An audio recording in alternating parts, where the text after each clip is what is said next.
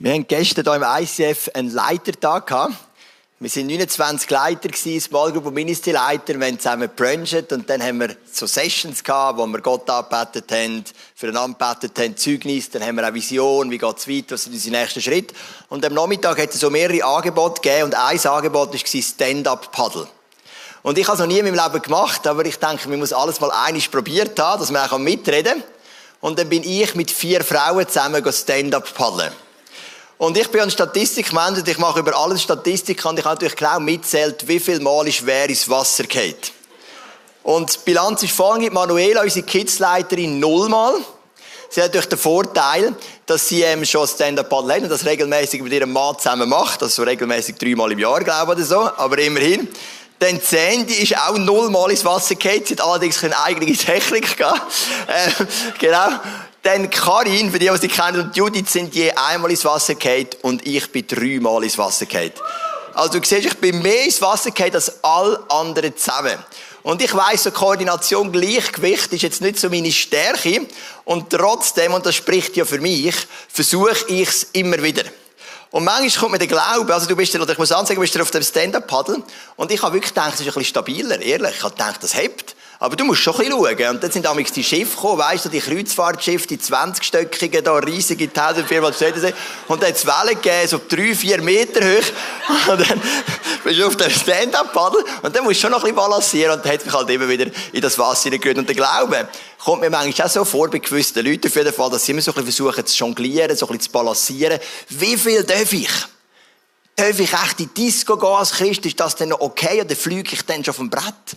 Wie viel darf ich trinken? Eins Bier ist sicher noch gut, zwei, beim dritten wird es kritisch. So, und sie sehen ein bisschen den Glauben, so ein Balance sagt, dass immer ein bisschen versucht auszubalancieren, wie viel ist erlaubt, bis ich dann ins Wasser fliege. Und das ist eigentlich kein gesunder Ansatz. In der Ehe ja auch nicht. Oder wenn ich meiner Frau sage, du, wie viel darf ich trinken, dass du gerade noch knapp zufrieden bist mit mir? Wie lange darf ich in der Nacht Fernsehen schauen, dass du gerade noch knapp zufrieden bist mit mir? Ähm, wie, wie laut darf ich meine Kinder anschreien, dass du sagst, es ist gerade noch knapp okay? Wenn das so die Basis ist, wird es ja immer schwierig. Und gleich die Frage ist ja berechtigt, was darf ich und was nicht. Und mir kommt halt immer die gleiche Geschichte in Sinn und mir ist bewusst, dass ich das ein oder andere Mal erzählt habe. Aber sie, sie, sie symbolisiert einfach das gut, was ich meine. Wir sind mal in einem Snowcamp vor vielen Jahren. Ich hatte noch eine Jugendgruppe geleitet, noch nicht vom ICF. Und es war ein 14-jähriger Teenager dabei gewesen und zwei Jungs, etwa 20, 25, die frisch im Glauben waren. Und dann sind sie zusammen Wellnessen am Nachmittag und sind in eine Sauna. In eine Nacktsauna mit dem 14-jährigen Teenager, gell? Und dann kommen sie heim und erzählen mir, ja, cool, wir sind jetzt dort in der Nacktsauna gewesen, mega lässig, gell? Und ich habe gedacht, das könnt ihr nicht machen. Der Teenager ist 14, oder? Und ich sehe dann schon so die Eltern im Hintergrund, die mir dann anrufen nach dem Camp und sagen, ja, er ist eigentlich recht begeistert heimgekommen. Vor allem der Saunabesuch hat ihm besonders gut gefallen. Aber es wäre vielleicht gut, wir könnten noch mal ein bisschen zusammen reden darüber. Und dann habe ich so den Teenager dann auf die Seite genommen und gesagt, hey, also zuerst natürlich die zwei anderen und dann der Teenager gesagt, du kannst nicht mit 14 in eine Nacktsauna wieso machst du das? Und dann hat er gesagt, die anderen zwei, im vollen Ernst, die haben mir gesagt, in der Bibel steht, Sie haben nicht einfach gesagt, es ist eine Lebensweisheit. Sie haben gesagt, in der Bibel steht, jetzt musst du gut hören, sie haben gesagt, anschauen dürfen wir, nur anlängen nicht. Das steht in der Bibel. Also ich habe den Vers nie gefunden, ich weiss nicht, welche Bibel das sie haben, aber sie haben es auf jeden Fall gut können verkaufen auf gut Deutsch.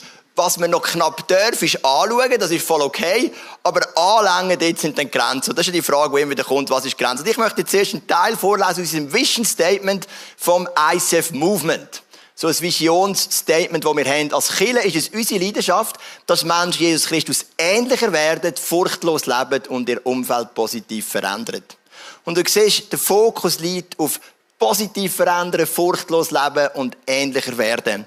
Und wenn du ein Mensch bist, der nur immer sich fragt, wie viel darf ich, wie viel darf ich nicht, wie viel halte Gott aus, was ist für ihn okay, wirst du wohl kaum den Lebensstil entwickeln vom furchtlos Leben und Jesus immer ähnlicher werden. Und gleich hast du vielleicht Fragen, die du dir überlegst. Es sind ja nicht nur die moralischen Fragen, wie viel Disco, welche Filme darf ich schauen, welche nicht, wie viel darf ich trinken. Es sind vielleicht auch Fragen von Finanzen, wo du denkst, hey, es verhungern Leute auf der Welt. Darf ich mir denn Ferien leisten auf den Malediven? Also jetzt gerade ein bisschen schwierig, ist klar, aber dann wir jetzt mal Corona-Geschichte ausblenden. Das sind ja auch solche Fragen, die uns doch irgendwo beschäftigen, was ist möglich und was nicht. Und da möchte ich mal in die Tiefe gehen. Es gibt nämlich in der Bibel zwei Ansätze, einen generalistischen oder einen generellen Ansatz und einen individualisierten Ansatz. Ich möchte mal einen Vers vorlesen, und das ist noch interessant, das steht in Offenbarung 21. Und in dem ganzen Kapitel ist ein wunderschönes Kapitel über das neue Jerusalem. Das zweitletzte Kapitel der ganzen Bibel und es ist so richtig begeisternd, was uns alles erwartet im neuen Jerusalem. Aber mitten in dieser ganzen Abhandlung von Begeisterung gibt es eine Mahnung. Und diese Mahnung, die ist sehr, sehr klar, hat es in sich. Es heißt im Vers 8 von dem wunderschönen Kapitel, schlimm jedoch wird es denen ergehen, die sich feige zurückziehen und den Glauben verraten. Deren Leben in meinen Augen verabscheutungswürdig ist, die andere umbringen, als sich sexuellen Ausschweifungen hingeben, okkulte Praktiken ausüben oder Götzen anbeten. Auf sie und auf alle, die es mit der Lüge halten, wartet der See aus Feuer und brennendem Schwefel. Und das bedeutet, auf sie wartet der zweite Tod. Also inmitten von dem Kapitel, von dem neuen Jerusalem, wo so die Vision in unser Herz hineingelegt wird, hey, freut euch auf das, was euch erwartet im Himmel. Inmitten von dieser, von dieser Beschreibung, wo du vielleicht die schwierigsten Lebensumstände sagst, auf der Erde habe ich es gerade mega schwer, aber ich freue mich auf das neue Jerusalem, auf das so wartet, kommt so die Warnung. Und wenn wir die Warnung genauer anschauen, geht es so immer um Punkte, die ganz klar in den zehn Geboten enthalten sind. Das heisst, keine sexuellen Ausschweifungen. Ausschweifungen, das ist das Gebot, wir sollen nicht Ehe. Dann kein Götzen anbeten, das ist das Gebot, wir sollen keine Götzen neben Gott haben. Nicht lügen, das ist natürlich das Gebot, du sollst nicht lügen. Also du merkst, was der Schreiber da beschreibt, sind ganz offensichtliche Ansätze, die zu jeder Zeit für alle gilt. Und es gibt Sachen, über die musst du als Nachfolger Jesus nicht diskutieren. Ist eine Notlüge okay? Nein, eine Notlüge ist nicht okay weil du sollst nicht lügen. Das ist der generalistische Ansatz, der ist ganz klar gesetzt. Sind unreine Gedanken okay? Nein, sie sind nicht okay, weil Jesus sagt, wer schon andere Frau mit begehrlichem Blick anschaut, hat Ehe gebrochen. Es ist wirklich keine Diskussion. Nicht, dass uns das nie passiert. Oh mein Gott, das passiert mir oft. Aber der Punkt ist schon der, dass wir wissen, es ist nicht okay und mit dem zu Jesus gehen. Und das ist so der eine Ansatz, über den wir nicht reden. Und darum, wenn der 14-jährige Teenager in der Sauna ist und seine Bibelstelle im Kopf hat, wahrscheinlich die einzige, die er können, ähm, anschauen dürfen wir nur anlangen nicht, dann ist es wirklich klar, er missachtet da das Gebot, du sollst nicht Ehe brechen. Und das ist wie Gesetz, das ist ein generalistisches Gebot. Oder was wir auch immer wieder haben, unser Get Free Days, etwas, was offensichtlich immer wieder vorkommt, sind Arbeitszeitbetrug, Steuerhinterziehung und so weiter. Das geht gegen das Gesetz, du sollst nicht stehlen. Das ist wirklich klar, über das muss man nicht diskutieren. Da kann man schon sagen, Steuerhinterziehung ist in der Schweiz ein Kavaliersdelikt. Aber ich sage, Gott interessiert nicht, ist es ein Kavaliersdelikt oder nicht. Weil ähm, Betonung auf dem Wort Delikt. Und ein Delikt ist ein Delikt, ob es ein Kavaliersdelikt ist oder nicht ein Kavaliersdelikt, oder? Und das ist so der generalistische Ansatz, über den müssen wir nicht diskutieren. Es ist Gesetz, bedeutet nicht, dass wir fallen, bedeutet nicht, dass wir sündigen, bedeutet nicht, dass wir es immer wieder von vorne wieder anfangen. Wie auf meinem Stand-Up-Paddle. Ich bin dreimal ins Wasser gefallen, aber mutig bin ich aufgestanden, jedes Mal wieder auf das Paddel und habe wieder vorgeschaut und gesagt, ich gebe nicht auf, oder? Und so ist auch unser Umgang mit unseren Fehlern und unseren Schwächen, die wir haben. Aber spannend ist ja der individualistische Ansatz. Meine Bibel gibt so viele Situationen, wo uns die Bibel nicht beschreibt. Ja, welche Serie darf ich jetzt schauen? Oder ich meine, du kannst vielleicht sagen, so Anna und die wilden Tiere. Schaut jetzt unsere Kinder, das ist jetzt noch easy, weil das ist Gottes Schöpfung. Aber Two and a Half Man, ja, was denken wir jetzt da? Das ist ja kein lustig, oder? Ist ja leider ein bisschen so, die perversen Witze sind leider meistens die witzigsten. Aber ähm, es ist nicht unbedingt sinnvoll vielleicht, oder auch gleich. Oder dann ist die Frage, ja, die Genusszigaretten nach dem Essen, ist jetzt das per se nicht gut, noch eins zu rauchen nach dem Essen? Sucht ist etwas anderes, wie klar definiert. Also, die Genusszigaretten oder ein bisschen Geldspiel bis zu gewissen Beträgen. Ja, bis 7,50 Franken dürfen wir, aber ab 7,60 Franken ist es zu viel. Und wie auch immer, oder? Du merkst, das ist schwierig und auf diese Frage kann uns die Bibel keine Antwort geben, weil es die meisten von diesen Herausforderungen gar noch nicht gegeben hat zur Zeit der Bibel. Und da kommt der individualistische Ansatz, wo Gott mit jedem einen Weg geht. Und darum kann es eben sehr gut sein, dass für den einen kein Problem ist, nach dem Essen noch so eine Genusszigarette zu rauchen und es ist voll versöhnt mit Gott und okay und für den anderen eben schon weil Gott eben mit jedem seinen Weg geht. Und darum ist es vielleicht auch kein Problem, dass Gott zu mir sagt, Two and a Half Man oder ähm, How I Met Your Mother und die Sachen, wo ich jetzt gemerkt habe, für mich, ich sollte sie nicht schauen, weil sie meine Gedanken etwas anregt und mir nicht gut tun, dass du sagst, also ich schaue das nicht, aber du sagst, ich kann das schauen ohne Problem. Das ist ja gut möglich. Und da kommt dann der individualistische Ansatz und den möchten wir heute miteinander studieren, ein bisschen tiefer. Und das ist im 1. Korinther Kapitel 6 geht es genau um diese Thematik. Es heißt im Vers 12, alles ist mir erlaubt. Das sagen Korinther. Das ist ein Zitat, das der Paulus von den Korinther aufnimmt. Wer so redet, dem antworte ich, aber nicht alles, was mir erlaubt ist, ist auch gut. Für mich und für andere. Alles ist mir erlaubt, aber es darf nicht dahin kommen, dass ich mich von irgendetwas beherrschen lasse.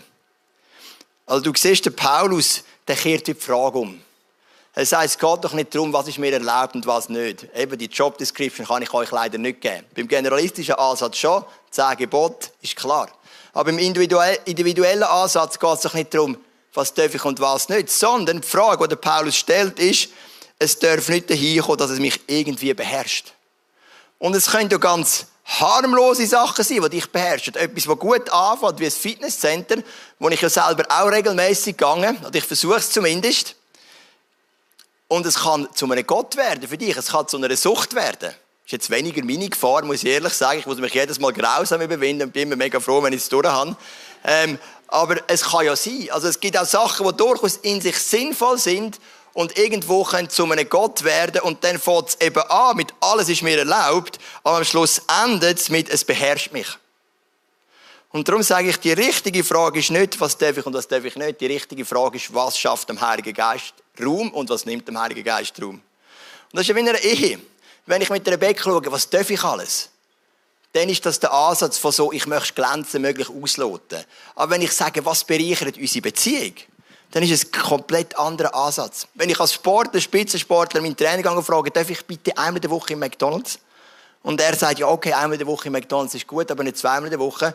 Oder wenn ich mich frage, was forciert meine Karriere? Wie kann ich besser werden? ist immer die Frage, so ist der Ansatz negativ, was darf ich noch? Oder was hilft mir? Und ich glaube, das ist eine zentrale Frage. Die Frage ist falsch, was darf ich und was darf ich nicht. Die richtige Frage ist, was gibt dem Heiligen Geist Leben und was nimmt ihm Leben? Und der Paulus sagt, alles ist euch erlaubt, okay.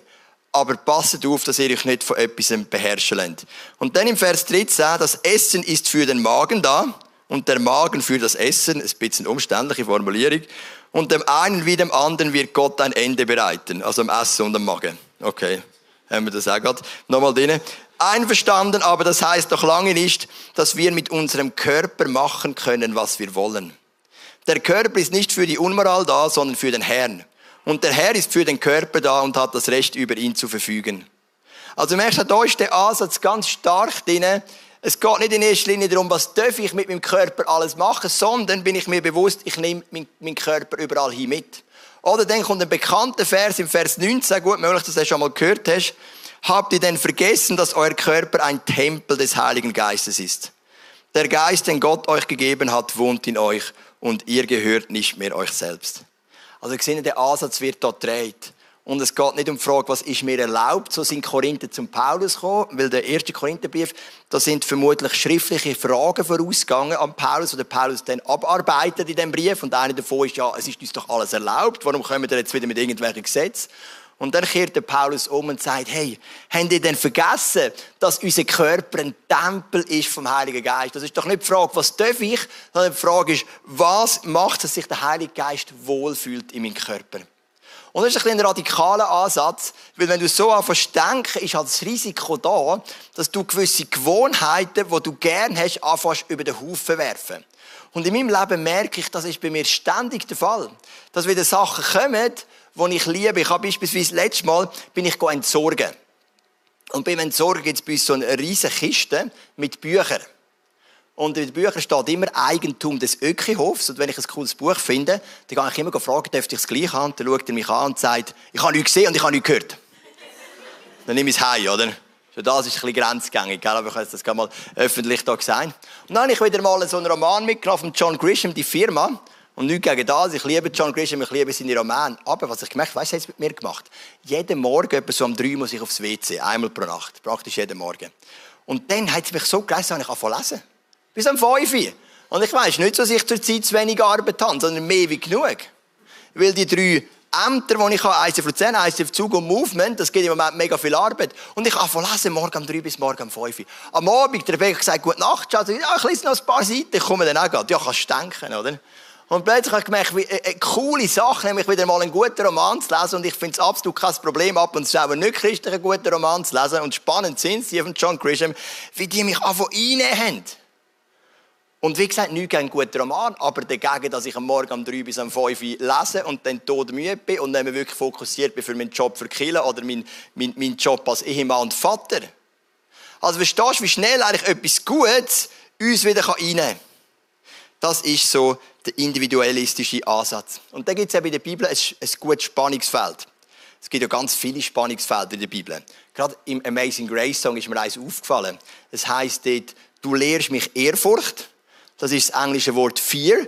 Und dann heißt, du nimmst meine, meine Ängste weg. Das ist wieder das englische Wort fear. Im Deutschen ist Ehrfurcht und Angst ein anderes Wort, aber im Amazing Grace, vielleicht ist dir aufgefallen, ist zweimal das Wort fear. Also du hilfst mir Angst zu haben, du hilfst mir Angst zu nehmen. Aber es sind eben zwei unterschiedliche Ängste. Das eine ist eine Ehrfurcht, eine positive Furcht vor Gott, das andere ist eine Angst, die mein Leben knechtet. Und da gibt es immer die Spannungsfelder, die müssen wir wie aushalten. Und es gibt im Neuen Testament ein Spannungsfeld. Auf der einen Seite heißt das Evangelium gibt mir eine mega Freiheit. Und auf der anderen Seite heisst, das Evangelium kostet einen grossen Preis. Das ist in sich ein komisches Spannungsfeld. Wenn mir etwas eine mega Freiheit gibt, wieso kostet es einen grossen Preis? Sonst ist es gar keine Freiheit.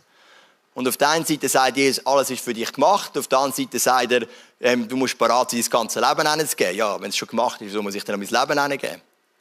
Und das ist so ein Spannungsfeld. Und ich glaube, das Spannungsfeld müssen wir wie verstehen, dass wir begreifen können, warum es eben nicht um die Frage geht, was, dient, ähm, was darf ich und was nicht, sondern es um die Frage geht, wie hat der Heilige Geist Raum und wie hat er keinen Raum.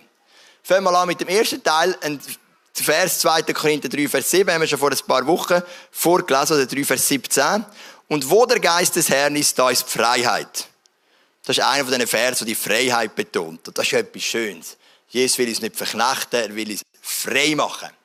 Aber dann, wenn wir schauen, in Lukas Kapitel 9, dann sehen wir noch einen anderen Ansatz. Nicht nur der Ansatz, hey, Freiheit, alles ist easy peasy, sondern dann sehen wir dann noch einen anderen Ansatz. Nun wandte sich Jesus an alle und sagte, wenn jemand mein Jünger sein will, muss er sich selbst verleugnen, sein Kreuz täglich auf sich nehmen und mir nachfolgen. Denn wer sein Leben retten will, wird es verlieren.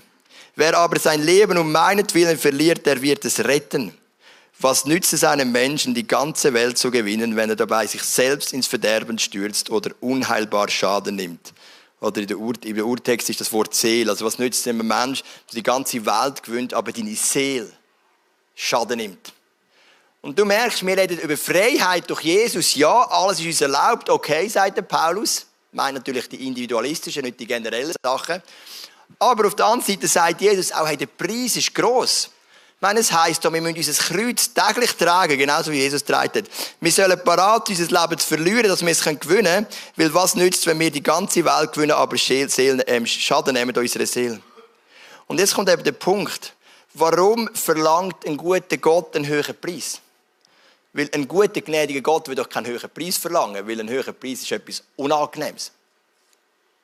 Das ist ja nie etwas Schönes, oder? Wenn du etwas unbedingt willst, das ist mega teuer. Das ist nicht so cool, aber wenn ich jetzt einen Bugatti könnte kaufen für 500 Franken, dann würde ich einen nehmen, oder? Du merkst, der Preis ist eben zu hoch von einem Bugatti, darum kaufe ich mir keinen, darum entscheide ich mich täglich dagegen. Stimmt natürlich nicht. Ähm, aber warum? Der Preis ist hoch aus folgendem Grund. Weil, wenn du parat bist, einen höheren Preis zu zahlen, dann wirst du Leben bekommen weil es gibt einen Strategieunterschied zwischen Find und Gott. Die Strategie vom Find ist die, kurzfristige Erfüllung, längerfristige Lehre. Die Strategie von Gott ist die, kurzfristige Erfüllung, äh, kurzfristige Verzicht, längerfristige Erfüllung. Feind, kurzfristige Erfüllung, Sünde macht Spaß. Es gibt Prediger, die sagen, Sünde macht keinen Spaß. Stimmt überhaupt nicht. Sünde macht mega Spaß. Kurzfristig, längerfristige Lehre. Bei Gott kurzfristiger Verzicht, höherer Preis, längerfristige Lehre. Beispielsweise Two and a Half Man, ich habe es vorhin gebracht, ich habe das ja geliebt, ich finde das so lustig. Aber ich habe gemerkt, es tut mir einfach nicht gut, es kurbelt etwas an in meinen Gedanken, oder? Ich fühle mich dann auch ein bisschen als der Charlie Harper, oder? So, im Alltag, ein bisschen. Für die, die es kennen, nicht alle kennen das, gell? Genau, er ist mega gut musikalisch begabt. um das geht es nicht, aber es ist ja auch. Anyway, lassen wir jetzt das Thema. Und plötzlich sagt mir Gott, hey, es tut dir nicht gut, penn keine Sekunde mehr, two and a half man. Das ist nicht easy. Das ist zum Teil mein Vierabendprogramm gewesen, wenn alle geschlafen in der Familie, nach harten Arbeitstagen und noch alle 27 Kinder ins Bett tun und meine Frau noch ins Bett tun, noch ein bisschen two and a half man. Gibt's nicht mehr, ist vorbei. Das kostet Preis. Also für mich kostet es einen Preis. Du denkst vielleicht easy, also komm jetzt, du nicht so blöd. Aber für mich kostet es einen Preis. Aber es rettet mein Leben, weil es stoppt eine Abwärtsspirale in meinen Gedanken. Und wer sein Leben will retten, äh, wer sein Leben, wer sein Leben parat ist aufzugeben, der wird es gewinnen. Aber wer will leben im teuflischen Sinn, in dem aushöhlenden Sinn, der wird sein Leben verlieren. Und dann heißt es im nächsten Vers, darum ist der Preis eben auch hoch, was nützt es einem Menschen, wenn er die ganze Welt gewinnt, aber seine Seele unheilbaren Schaden nimmt. Gott schützt unsere Seele. Und unsere Seele zu schützen, das kostet einen höheren Preis. Und darum ist es die richtige Frage nicht, was darf ich und was nicht. Obwohl ich es natürlich so genannt habe. Ich kann ja wählen, dass ich komme, oder? Ich dachte, ich bringe es ein bisschen provokativ. Ähm, sondern die richtige Frage ist, was gibt dem Heiligen Geist Raum und was nicht. Und dann möchte ich dir drei Fragen mitgeben, weil manchmal bist du ja mega unsicher. Ich meine, du hast vielleicht etwas, gewisse Christen machen. Oder ich erzähle dir meine Geschichte, wenn ich ins ISF Movement gekommen bin. Mein Vater hat eine Gemeinde geleitet. Ich bin in dieser Gemeinde gross geworden und die habe ich geliebt. Ich habe gute Freunde, ich habe Kinderarbeit, bin ich in Jugendarbeit, Teenagerarbeit. Ich habe das geliebt. Aber mein Vater war mega streng. Kein Alkohol. Konzert ist gar nicht in Frage gekommen. Also mein Vater war mega streng. Wir sind absolut fernsehlos aufgewachsen. Und dann bin ich in das ICF Movement reingekommen. Und die Pastors dort, die sind auch leidenschaftlich für Jesus, aber wir haben plötzlich mega viel dürfen. Etwas gutes Vierabendbier oder zwei. Etwa eine Genusszigarette nach dem Essen. Das habe ich übrigens nie gern gehabt. Ähm, Disco scheint plötzlich kein Problem mehr zu sein. Tanzen zusammen, easy, hauptsächlich Jesus ist dabei. Und ich habe so gemerkt, hey, das bettelt in mir. Das ist bei mir so ein Fight. Jetzt bin ich doch ganz anders prägt worden und jetzt plötzlich komme ich so in eine mega Freiheit hinein. Und mein erstes Ding war, jetzt geniesse ich die Freiheit mal. Schon immer noch irgendwo in einem Rahmen. Und mein zweiter Prozess war, ich muss das selber finden, wie redet Gott zu mir. Und in dieser ganzen Freiheit habe ich gemerkt, alles hat für mich nicht gestimmt. Da greife ich jetzt immer ab, aber für mich Rauchen No-Go. Auch keine Genusszigarette. Ich sage mir nicht, das darfst du nicht. Aber ich habe gemerkt, für mich kann sie ja gar nicht gern und vom Vorbildeffekt No-Go. Und ich habe so gemerkt, ich muss jetzt meine eigene ähm, meinen eigenen Weg finden, immer mit der Frage, was schafft am Heiligen Geist Raum in meinem Leben. Und in dem Sinne eben sind es drei Punkte. Die erste Frage, wenn du vielleicht nicht weißt, darf ich etwas, darf ich nicht, ist die Frage von der Erkenntnis. Hast du es studiert? Oder vielleicht sind es so gewisse ähm, Praktiken von Geistheilern oder Sachen, wo vielleicht die einen Christen sagen, uh, das dürfen wir nicht, Akupunktur. Andere sagen, Akupunktur ist doch kein Problem. Gibt es sagen, Osteopathie dürfen wir auf gar keinen Fall, weil sie einfach das Wort nicht kennen. Ähm, und andere sagen, Osteopathie ist doch gar kein Problem. Was ich übrigens glaube, ist wirklich gar kein Problem. Aber der Punkt ich habe es eben studiert. Das erste ist die Frage der Erkenntnis. Frage von der Erkenntnis, hey, ich gebe mich rein, ich bete darüber, ich studiere es oder ich frage Leute, die sich vielleicht auskennen. Bei gewissen Themen ist es ganz einfach, aber bei gewissen Themen ist es eben auch nicht so einfach. Oder auch ein Film, man kann sich informieren, bevor man ins Kino geht. Also ich rede jetzt eben nicht von Finding Nemo oder so, sondern ein bisschen von den harten Kaliber, wo man sich informieren kann, wer der Regisseur, was ist die Handlung, was sind vielleicht Kritiken, wo man kann schauen, hey, ist das mit meinem Glauben kompatibel? Das ist eine Frage von der Erkenntnis. Zweitens ist die Frage von der Reflexion wie wirkt das jetzt auf mich? Und das ist das Spannende, dass eben, wie gesagt, zum Teil recht krasse Sachen plötzlich gehen, wo du denkst, mal, das stimmt für mich, mit Gott zusammen, und andere vielleicht eher harmlose Sachen, plötzlich merkst du, das blockiert etwas. Und das musst du prüfen in deinem Herz. Das ist die Frage der Reflexion. Wie wirkt das auf mich? Vielleicht gibt es sogar Menschen, mit denen bist du regelmäßig zusammen und Gott die Bibel ermutigt uns ja, mit Christen wie nicht Christen Gemeinschaft zu haben. Jesus ist genannt worden im Film von den Zöllner und von den Huren. Und gleichzeitig merkst du vielleicht mit denen, Menschen, es tut mir nicht gut. Jedes Mal, wenn ich mit denen zusammen bin, ich bin ausgehöhlt, ich bin, ich bin aggressiv nachher oder was auch immer. Das ist eine Frage der Reflexion. Ich meine, im Sportverein, ich habe zehn Jahre Fußball gespielt, ich habe das geliebt, das hat mir gut getan, kein Problem. Aber es gibt vielleicht einen oder anderen, der merkt, jedes Mal bringt es mir Aggressionen führen, ich kann nicht verlieren, ähm, da kommt etwas führen und das kann ganz etwas anderes auslösen. Und das ist eine Frage von der Reflexion, wo du heimgehst, dir überlegst, was löst sie mir aus? Ist es gesund? Schafft das Raum für den Heiligen Geist? Schafft das keinen Raum für den Heiligen Geist? Und die dritte Frage, und das ist eben die wichtige Frage, ist die Frage der Hingabe. Jesus sagt, wir sollen dieses Leben für ihn hingeben. Wer sein Leben will retten, der wird es verlieren. Wer aber bereit ist, sein Leben zu verlieren, der wird es gewinnen. Also habe ich die Hingabe zu sagen, Gott, in meinem Leben darfst du alles über den Haufen rühren, auch wenn es mir noch so weh tut. Du darfst mir alles geben, du darfst mir alles nehmen. Der Paulus sagt Überfluss und Mangel, ich bin mir beides gewöhnt. Und sagen, hey Gott, wenn es dran ist, dass du mir etwas nimmst, dann nimm es. Und ich bin bereit, den Preis zu zahlen. Und wenn dran ist, dass du mir etwas gibst, dann gib es. Und ich bin es gern und ich nehme es gerne im Sagen an. Das ist der Punkt mit den finanziellen Aspekten. Darf ich jetzt als Christ einen Ferrari fahren? Darf ich jetzt als Christ ein Fünf-Sterne-Hotel in die Malediven? Darf ich jetzt als Christ einen Privatjet karten und irgendwo hinfliegen, wenn doch so viele Menschen Not leiden? Was darf ich, was nicht? Das sind genau die Sachen. Es ist immer eine Frage der Hingabe dahinter. Bin ich bereit, Gott mein ganzes Leben zu geben? Und bin ich bereit, das ernsthaft mit Gott zu prüfen? Und dann gibt es so einen kleinen Tipp von mir. Ich habe wieder merken bei Leuten, bei mir auch, bei euch, die Leute sagen, du, ich habe es geprüft, ich bin nicht so sicher. Sollte ich jetzt, sollte ich nicht. Wenn du nicht sicher bist, mach es einfach nicht. Ist ja nicht so schwer. Also wenn du nicht sicher bist, dann lass es einfach weg. Dann bist du auf der sicheren Seite. Wenn du Sicherheit hast für etwas, dann machst aber sonst mach es einfach nicht. Außer es ist jetzt vielleicht gerade ein mega wichtiger, grosser Punkt, wo nicht so easy kannst sagen, ich mache es nicht. Aber wenn es etwas Kleines ist, in einer Serie hast du die ersten zwei Folgen geschaut, hast gemerkt, es tut mir nicht gut, ich bin ein bisschen unsicher, sollte ich, sollte ich nicht, dann lass es doch weg. Es gibt so viele gute Serien, Serien wie Anna und die wilden Tiere auf YouTube, gratis, Hammer, mega spannend. Ähm, also dann lass es doch weg, gell, wenn es so kleine Sachen sind. Ja, hast vielleicht schon ein paar Bier gehabt, soll ich jetzt noch eins mehr, soll ich noch eine Runde weiter, bist unsicher, lass es doch weg. Oder sag ich komme noch mit, aber ich gehe jetzt auf mein Wasser, auf mein Cola, auf mein Red Bull oder was auch immer.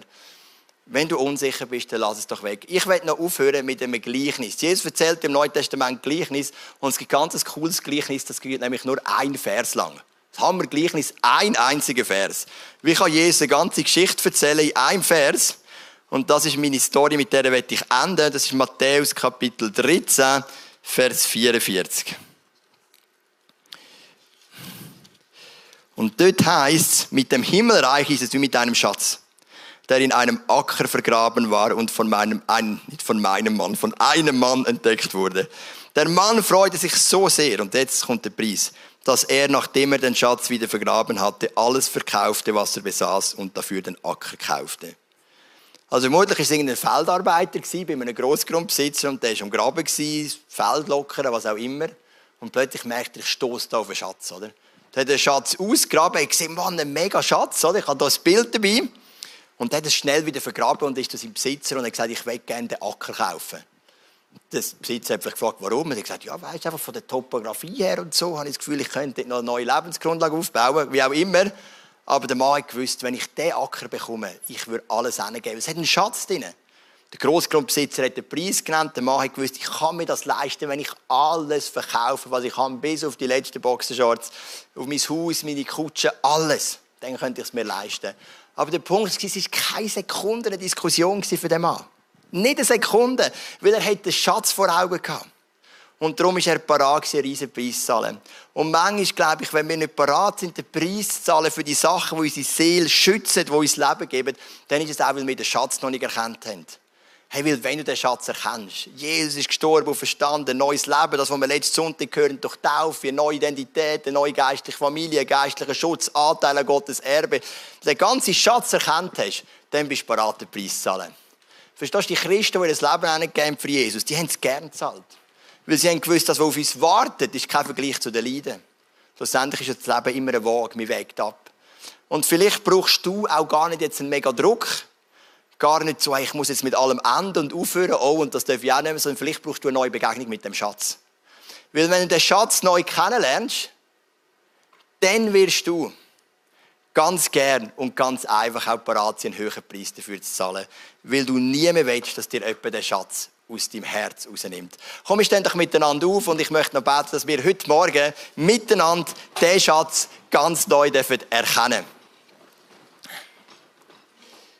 Vater im Himmel, die meisten Menschen, die da sind heute Morgen, hat sicher ein paar Besucher, Leute, die so auf der Suche sind. Aber ich denke, viele haben schon eine Entscheidung getroffen, möchten dir nachfolgen.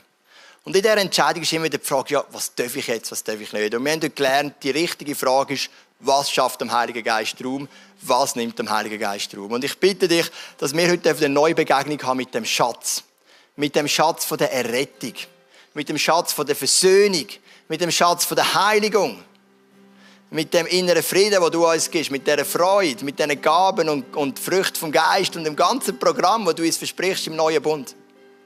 Und Jesus, ich bitte dich, dass du gerade jetzt in dem Worship Teil 2 uns ganz neu diesen Schatz vor Augen führst. Und dass wir dir diesen Schatz dürfen sehen, die ganze Größe. Und dürfen sagen, hey, wenn das, das Resultat ist, wenn das der Lohn ist, dann bin ich also locker parat, eine, eine, eine Filmserie aufzugeben, irgendwo Ferien zu verzichten, etwas zu verkaufen, wo mein Herz daran gebunden hat, weil der Schatz im Himmel oder der Schatz in meinem Herz einfach viel größer ist als der Preis. Und ich, ich spüre so wie Not in meinem Herz. Ich spüre, da innen gibt es Männer und Frauen, die schon lange irgendwo mit Jesus unterwegs sind, aber den Schatz nie entdeckt haben. Die sagen, ja, ich würde ja gerne, aber der Schatz, der sagt mir gar nicht so viel. Ich kenne es von der Theorie, ich kenne es von meinen Eltern, ich habe es schon hundertmal gehört in Predigten, aber so der Schatz, den er mir zeigt, in seiner ganzen Größe, keine Ahnung, ist nie passiert. Und das ist eine Not, die du hast. Weil du denkst, ich wäre schon bereit, den Preis zu zahlen, aber ich müsste den Schatz irgendwo sehen. Und Jesus, wir können ja nur beten, dass du diesen Menschen da begegnest heute, oder auch nicht nur heute, allgemein in ihrem Leben, aber möglichst schon heute anfangen, dass wir den Schatz erkennen können dass wir wirklich die ganze Dynamik von deinem neuen Bund erkennen können. Dass es uns neu klar wird, wie du gestorben, du verstanden bist zu uns, was es verändert hat in unserem Leben. Dass wir ein Bürgerrecht haben im Himmel, Teil sind von der neuen Familie, dass wir ein Anrecht an deinem Erbe. Ich bitte dich für die Leute, die sagen, ich möchte den Schatz erkennen, aber irgendwie hat sich der mir noch nicht so ganz offenbart. Vielleicht ein paar Ansätze, dass du wirklich die Zeit jetzt nützt im zweiten Worship-Teil und den Schatz ganz neu zeigst. Amen.